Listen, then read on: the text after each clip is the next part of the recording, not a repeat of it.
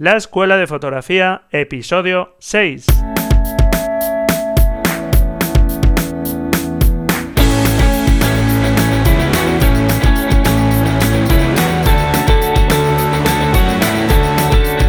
Hola, hola, bienvenidos a este nuevo episodio de la Escuela de Fotografía, un podcast para aprender fotografía desde cero y para vivir la fotografía. Nueva entradilla ahora que vamos perdiendo el miedo a esto del micro. Que son mis ojos, mi tesoro, que es mi Dios, la libertad, mi ley, ver atónito el mundo, mi única patria, amar. Permitirme esta licencia del poema de José de Espronceda, La canción del pirata, un poema del romanticismo español del siglo XIX. He cogido un trocito y lo he adaptado para la fotografía porque realmente creo que tenemos que sentir la fotografía, tenemos que mirar con interrogantes al mundo si queremos captar buenas fotografías y lo primero creo que es tener pasión por la vida y por lo que vemos. Estoy convencido de que la fotografía es un instrumento maravilloso para transmitir sentimientos y un valor incalculable en cuanto a la posibilidades expresivas y creativas.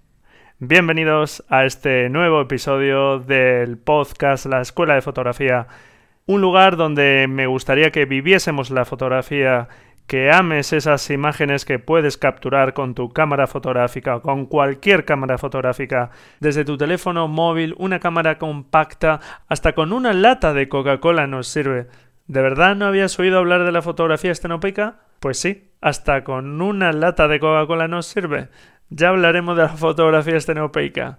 Lo importante no es con qué capturas, lo importante es que vivas la fotografía y que disfrutes capturando los momentos que a ti te gusta capturar.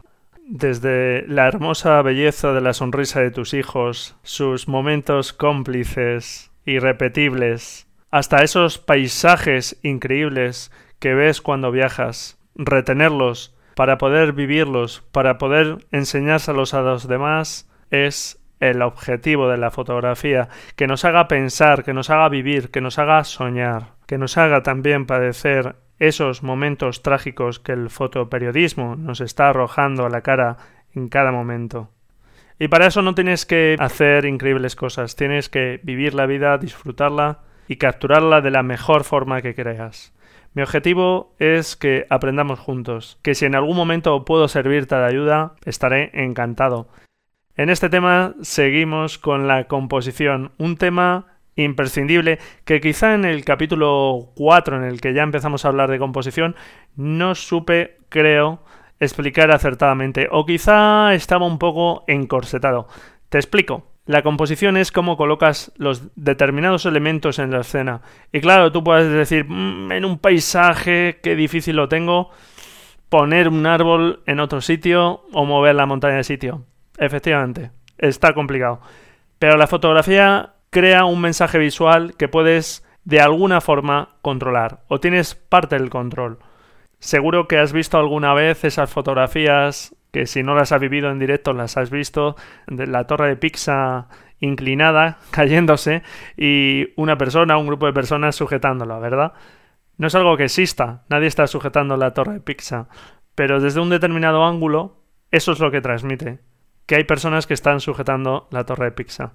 Lo mismo ocurre con la fotografía. Si de verdad elegimos los puntos de vista determinados, podemos mandar ciertos mensajes y así, aunque no puedas mover árboles ni montañas, ni puedes decirle a determinada gente que se ponga en determinados sitios porque así tu fotografía va a llamar más la atención, aunque no puedes hacer todo eso, sí puedes moverte tú y sí puedes elegir unos parámetros de disparo que ayuden a transmitir lo que quieres transmitir.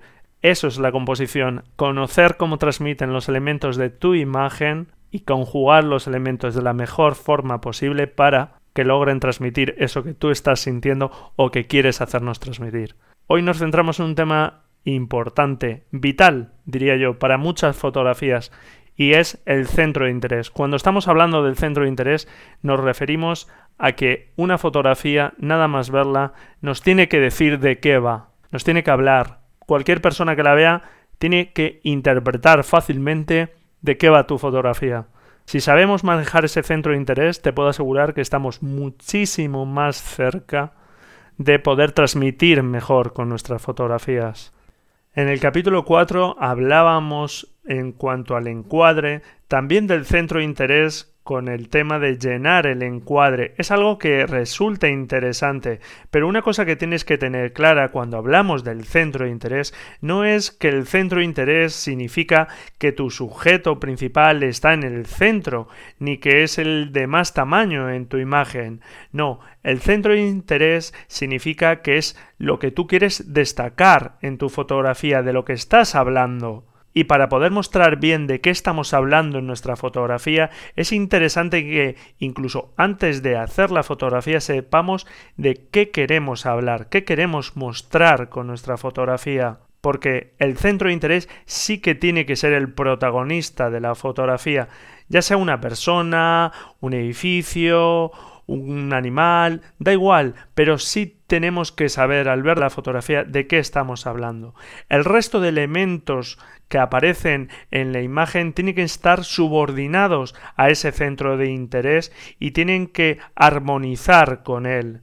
El centro de interés tiene que interpretarse e identificarse inmediatamente. Cuantos más elementos estamos metiendo en nuestra fotografía y están compitiendo entre sí, es más difícil que una persona sepa ver de qué va nuestra fotografía, sepa interpretarla fácilmente. ¿Cuál es el objetivo de tener un centro de interés en nuestras fotografías? Pues evitar que la mirada del observador se disperse sin saber de qué está hablando nuestra fotografía. El centro de interés es una zona de la imagen que podemos destacar de tres formas.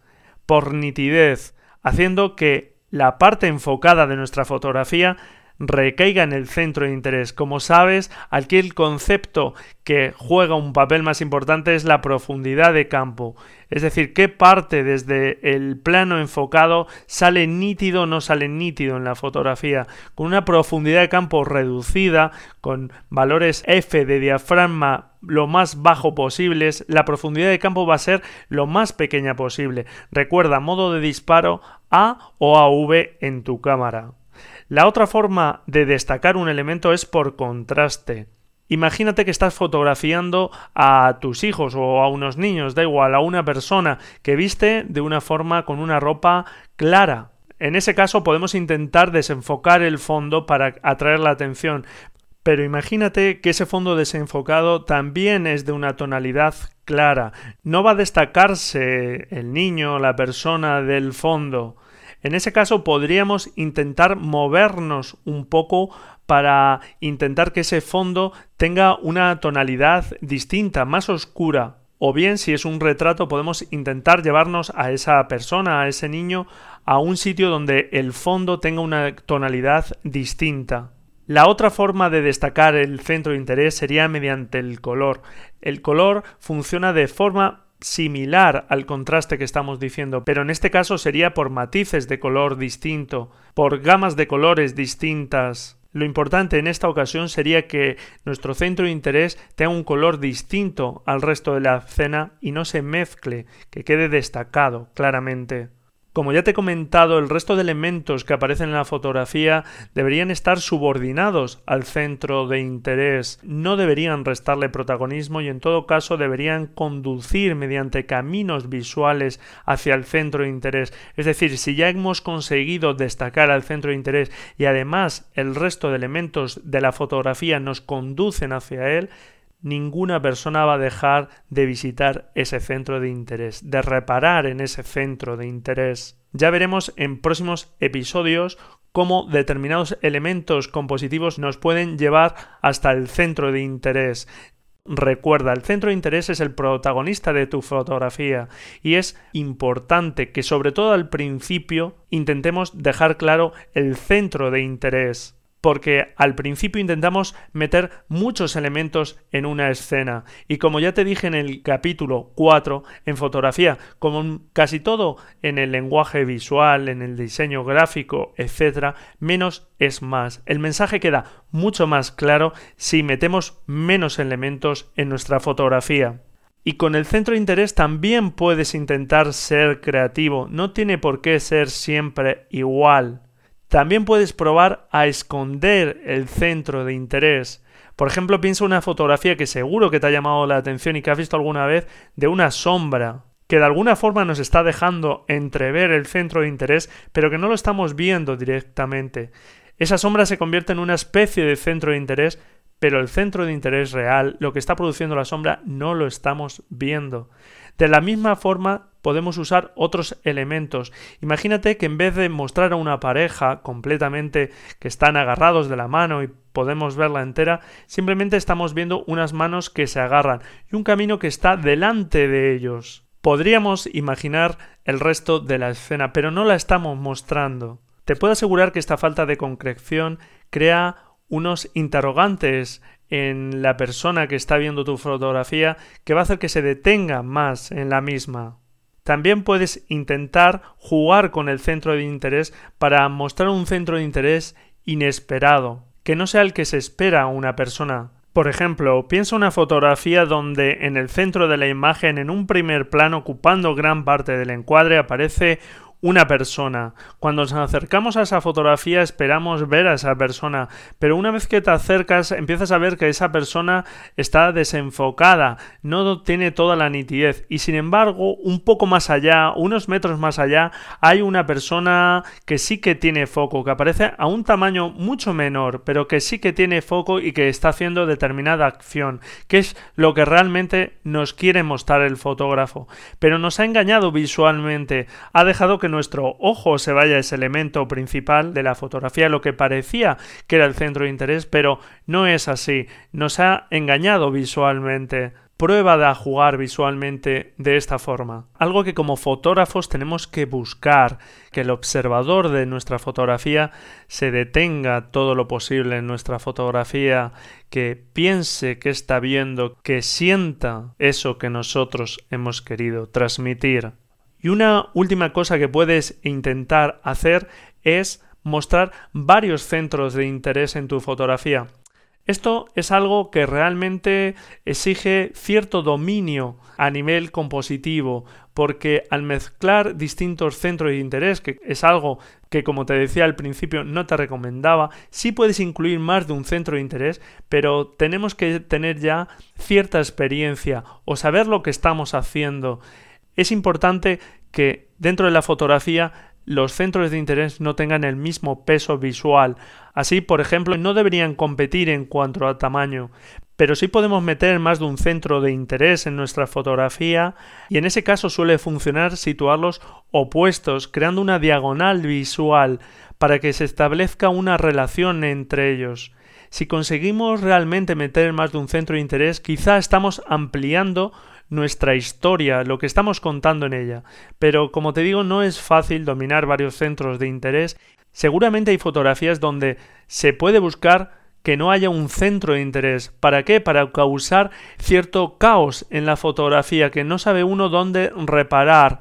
Pero para poder realmente eh, controlar eso y poder transmitir, hace falta un dominio que al principio cuesta. Lo más fácil al principio si intentamos meter muchos elementos es que nuestra fotografía pierda en impacto. Por lo tanto, mi consejo es que tus fotografías intenten mostrar un solo centro de interés. Y si un solo centro de interés no está llamando la atención es porque quizá le falta fuerza a ese centro de interés, bien porque no lo estamos contrastando lo suficiente con el resto de la escena o quizá por la temática no queda claro o no tiene demasiado peso. Esto es algo que irás aprendiendo poco a poco. Si haces una fotografía de tus hijos, que se muestre eso. Si haces un retrato a una persona, que se vea que es un retrato a una persona. Que no aparezca en la fotografía una persona, un banco, otra persona que pasaba por allí, mil cosas, sino que podamos, por uno de los elementos que hemos dicho, bien sea por nitidez, por contraste o por color, diferenciar claramente de qué estás hablando en tu fotografía. Y nada, hasta aquí este capítulo de composición. Espero que a partir de ahora, antes de apretar el botón de disparo de tu cámara, pienses si realmente estás mostrando bien el centro de interés de tus fotografías. Y nada, a disfrutar de la vida, a disfrutar de la fotografía y a practicar esos centros de interés. Seguro que tienes mil cosas que mostrar con tu fotografía y que merecen ser mostradas. Y para lo que quieras ya sabes dónde encontrarme. Déjame tus opiniones en los comentarios de este capítulo, tus ideas, tus sugerencias de contenidos, cualquier cosa. Yo estaré encantado de responderte y de ayudarte en la medida que pueda. Muchas gracias por estar al otro lado.